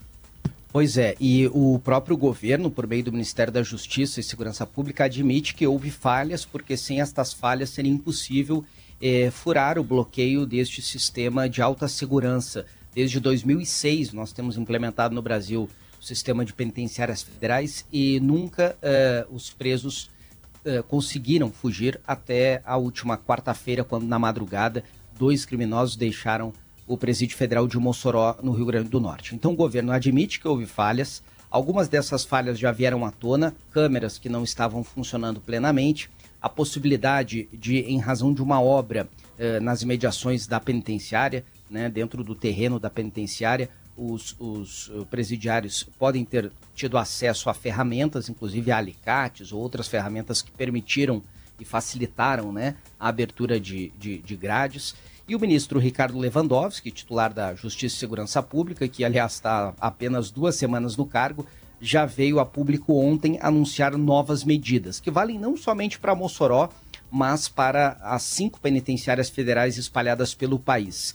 Entre as medidas que o governo vai adotar a partir de agora, ampliação do sistema de alarmes, reforço de agentes de segurança, novos concursados aí que haviam sido aprovados vão ser chamados, e também a construção de muralhas, grandes muralhas no entorno é, destes presídios. O sistema de reconhecimento facial vai ser utilizado também tanto para é, os detentos como para familiares, para advogados e, enfim, outras pessoas que circulam é, nas imediações e dentro das penitenciárias. Mas não tinha medidas isso ainda? tomadas. Não, por incrível que pareça, Pois é, reconhecimento a gente facial pensa não existia. presídio de segurança É. máxima, a gente pensa que isso já é elementar, né? Pois é. A- aliás, eh, as penitenciárias federais, Andressa, elas têm um nível de segurança muito maior do que as estaduais.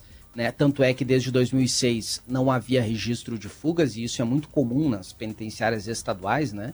É. Eh, mas, eh, mesmo assim, eh, a fuga de- desta quarta-feira mostrou que o sistema é sim eh, possível de ser rompido e agora vem à tona várias irregularidades, inconformidades, além da questão das câmeras, já relatos de problemas na estrutura da penitenciária de Mossoró, algumas apurações do Ministério Público que vinham mostrando aí nos últimos meses eh, possíveis falhas e já antecipando, né, eh, que o sistema era mais frágil do que se previa. Então, enfim, os problemas começam a vir à tona em Mossoró e é possível que venham também nas demais penitenciárias a partir de agora. E sobre as buscas, eh, tem toda uma mobilização lá, mais de 300 agentes envolvidos, helicóptero, operação eh, especial para tentar capturar estes dois fugitivos. A informação de ontem, eh, quando o ministro Ricardo Lewandowski, no final da tarde, concedeu uma coletiva de imprensa, é de que a inteligência eh, das forças federais se identificava que os dois fugitivos ainda estavam nas imediações da penitenciária. Eles não teriam ido para longe pelos elementos de investigação que se tem. Mas, enfim, uma informação ainda de ontem, no final da tarde, isso evolui rápido. A gente tem que ver nas próximas horas como vai ser essa operação de tentativa de resgate destes dois criminosos que somam mais de 150 anos de condenações e que são integrantes de uma facção criminosa, uma das mais poderosas do país. Valeu, obrigada, Matheus Chu. Bom fim de semana por aí. Valeu, até mais. Matheus Chu falando conosco direto de Brasília. Ele fala com a OBRS em defesa da advocacia e da cidadania. Nós vamos para um rápido intervalo, voltamos em seguida. Mas antes eu quero lembrar que a Car House ainda está em ritmo de carnaval. Desfile na Avenida de Hyundai Zero. Creta com bônus de até R$ 12.500 e revisões grátis. É só na Car House. Nas farmácias São João você encontra de tudo, não passe aperto no verão, toda a linha de protetores solares, caixas e copos térmicos e muito mais. Tudo que você precisa tem nas farmácias São João. Invista na sua qualificação e na da sua equipe. Conheça os cursos de graduação e pós-graduação da FAC RS, a Faculdade do Comércio. Acesse cdlpoa.com.br e matricule-se já. Tag Banrisul sem taxa de adesão. Curta o verão e passe direto na fila do pedágio. Peça já a sua. Experimente os biscoitos, folhado doce, salgado, pão de mel e mignon, biscoito Zezé Carinho que vem de família. E selo SESI de boas práticas em saúde e bem-estar. SESI e GPTW juntos para valorizar as indústrias que cuidam do trabalhador. Em seguida, nós vamos falar de um dos destaques internacionais do momento: a morte na prisão de um dos principais opositores de Vladimir Putin, o presidente russo. Daqui a Como pouquinho. morrem os adversários do Putin, né? Sem Uns qualquer explicação, né, É, Rosane? uns se suicidam, outros são suicidados, agora esse morre na prisão. Bom, vamos falar dele, que é um personagem que tem um outro, tem um histórico bem interessante aí já de tentativa de homicídio. Vamos falar das parentes da Rosane também, né, Jane? As, As Oliveiras? Oliveiras, a grande família Oliveira. Os parentes nobres. É, É, adoro nós- essas minhas parentas. Nós voltamos em seguida com mais Gaúcha Atualidade nesta sexta-feira de 21 graus em Porto Alegre, céu nublado.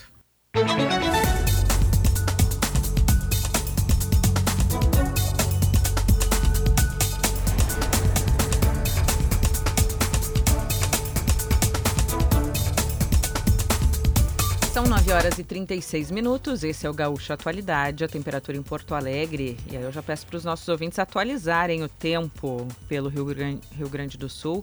Agora nós temos aqui 22 graus, bem nublado na esquina da Ipiranga com o Érico Veríssimo. Não cho chove fraquinho, tá chovendo fraquinho, tô vendo aqui pela, pela nossa janela.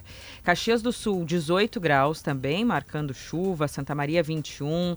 Chuva também em Pelotas com 22 graus, Rio Grande tem 23, Passo Fundo com 20 graus e no litoral Capão e Torres tem agora 24 graus. E anoiteceu é, aqui, né? anoiteceu em Porto Alegre. Anoiteceu, Tem trovão, eu tô né? ouvindo trovão, né? Tem trovão, É, sim. Tem trovado, sim. Eu fiquei pensando, será que eu tô ouvindo coisa aqui? Não, mas Não, tem parecia trovão. assim, bicho aqui no teto, não, mas é trovão mesmo. É. E tá muito escuro, então acho que vai cair um toró daqui a pouco em Porto Alegre. São 9h37. É, agora nós temos aqui sempre Car House. Negociação incrível para toda a linha Hyundai é só na Car House. Nas farmácias São João você encontra tudo para o seu verão.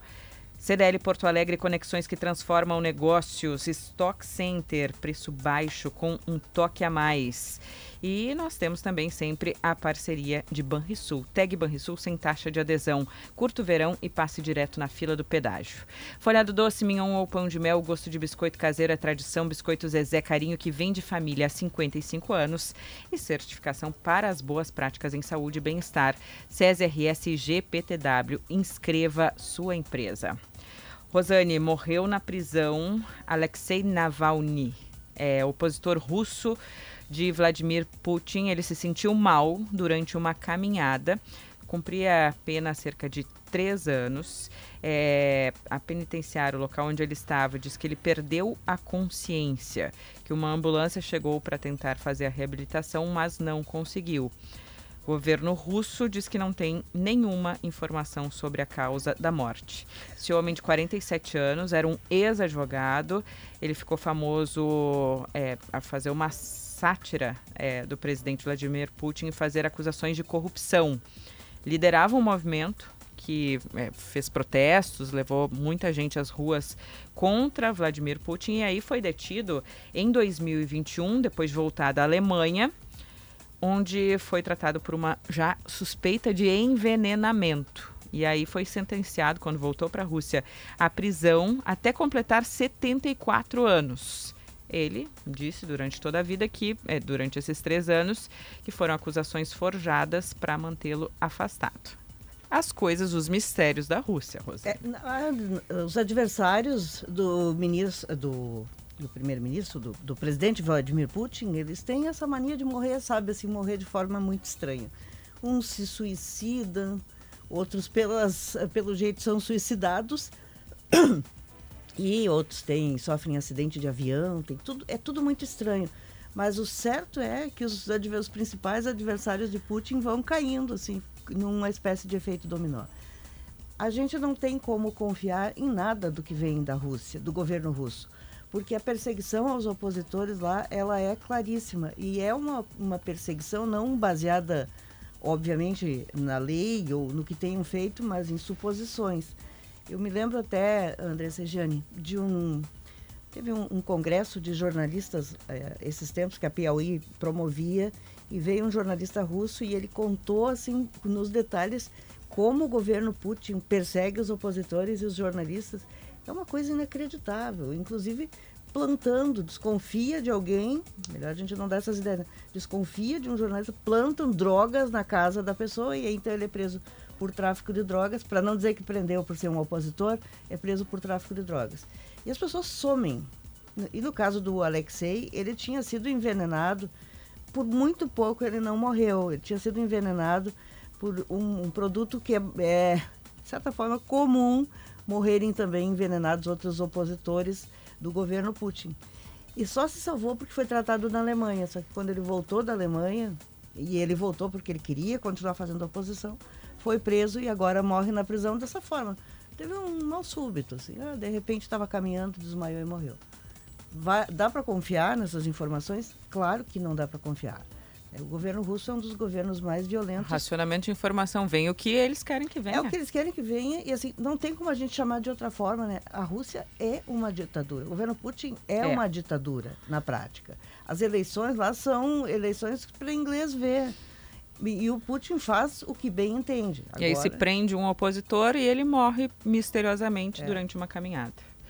Ele que já tinha se tratado por uma suspeita de ter sido envenenado. 9 Até horas houve- e 41 até tem um minutos. filme sobre ele, né, o Alexei Navalny, que ele era blogueiro e essa oposição que ele fazia ao Putin era pelas redes sociais.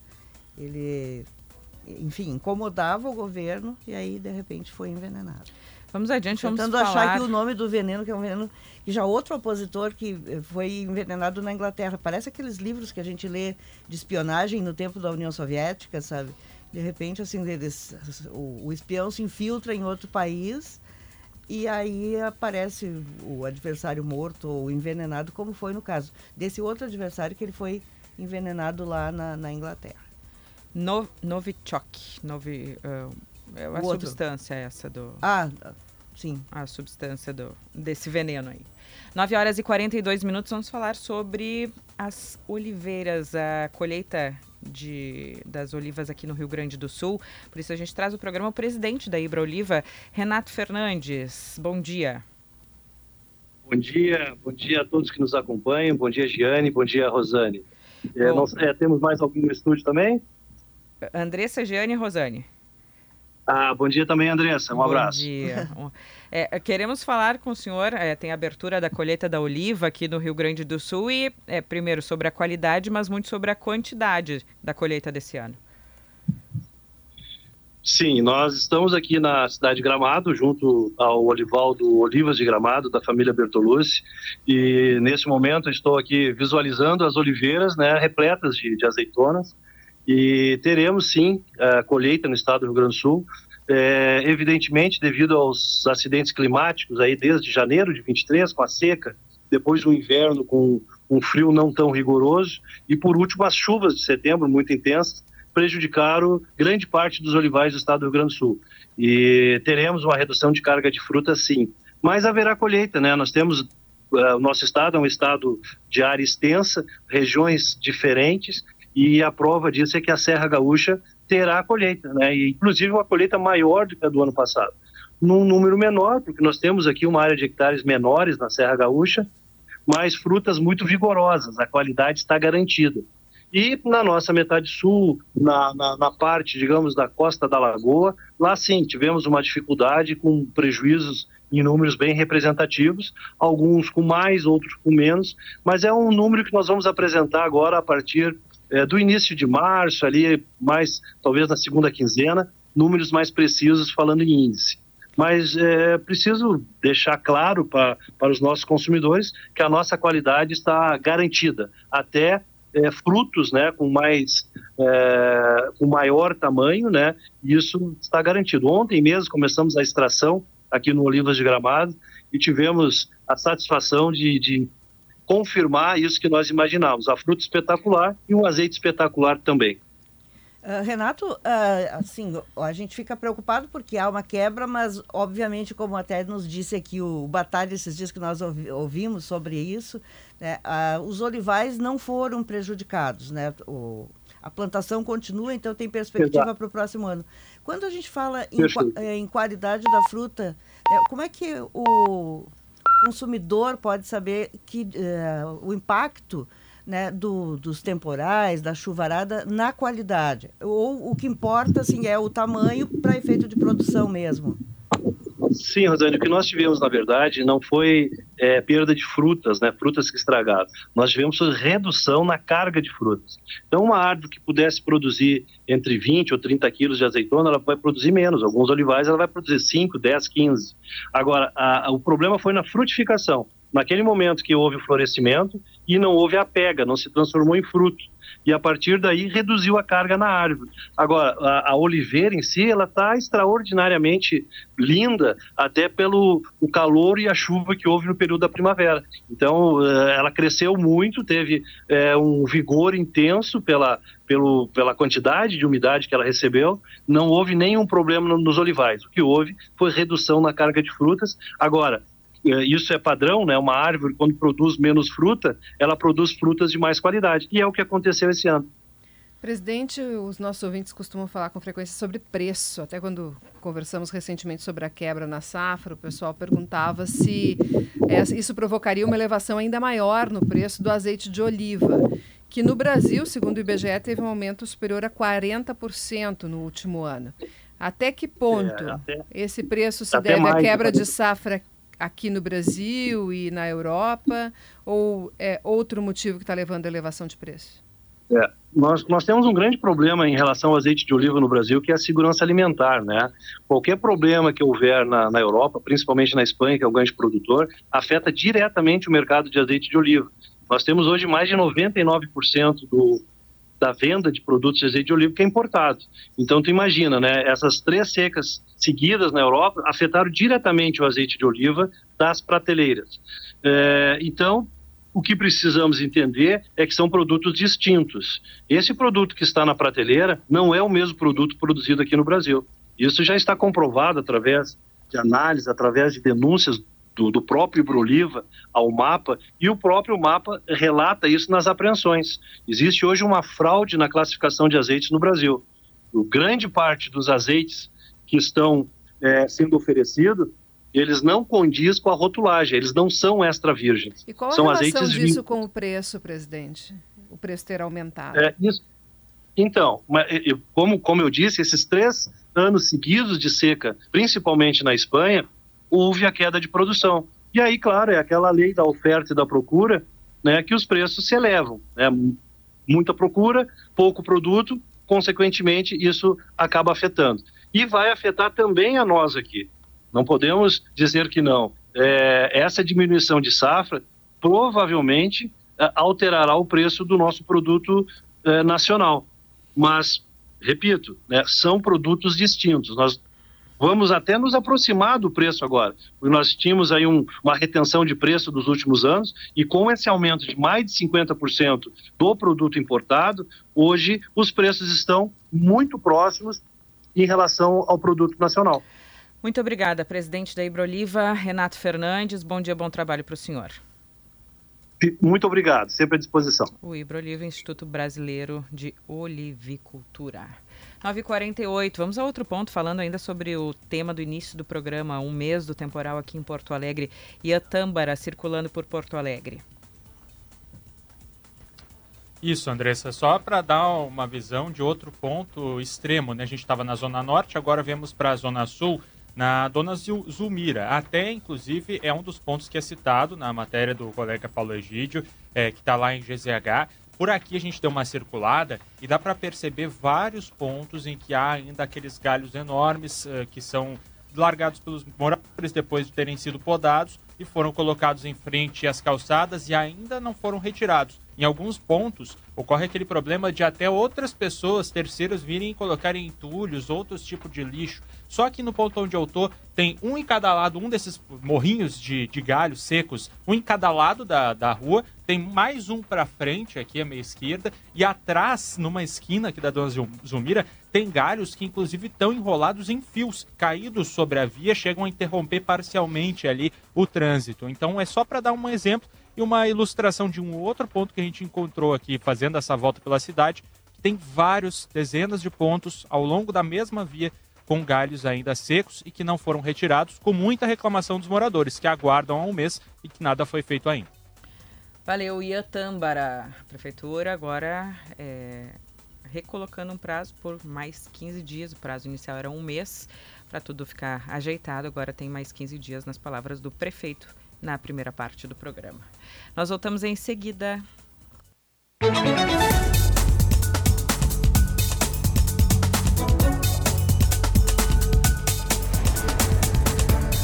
horas e 54 minutos. Gaúcha Atualidade de Negociação incrível para toda a linha Hyundai. É só na Car House. Nas farmácias São João você encontra tudo para o seu verão. CDL Porto Alegre, conexões que transformam negócios. Stock Center, preço baixo com um toque a mais. Tag Banrisul sem taxa de adesão, curto verão e passe direto na fila do pedágio. Folhado doce, mignon ou pão de mel. Eu vi que os guris estavam comendo ali um biscoitinho, biscoito Zezé, porque o gosto de biscoito caseiro é tradição. Biscoito Zezé Carinho que vem de família há 55 anos. E certificação para as boas práticas em saúde e bem-estar CESRS e GPTW. Inscreva sua empresa. Kelly Matos chegando com as informações, com o que tem no timeline de hoje, hein, Kelly? Bom dia. Oi, Andressa, bom dia para ti, para Giane, para Rosane. Andressa, hoje a gente vai contar uma história que viralizou nas redes sociais de um personagem chamado Leandro, o youtuber, que acredita na no terraplanismo. Ele acredita que a Terra é plana. É, ou acreditava, né? Ou acreditava que a Terra era plana. E por conta dessa crença, inclusive divulgada por ele, ele decidiu fazer uma viagem para provar esta teoria.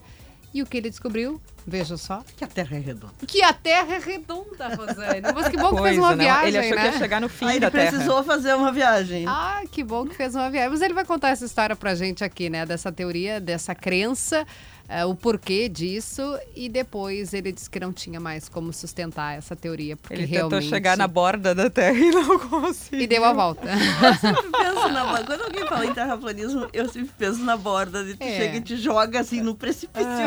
Eu tive a oportunidade de perguntar pro. A gente chama assim, né? Porque tinha- pro astronauta Marcos de Pontes, né? lá, e assim. eu falei, mas olha, o senhor, eh, estando ministro, eh, o senhor pode nos dizer se a Terra é redonda? Ele, Kelly, eu já saí e eu já vi. Porque ele foi pro Eu espaço, lembro né? dessa pergunta e ele disse. resposta. Eu preciso dizer que ela é redonda.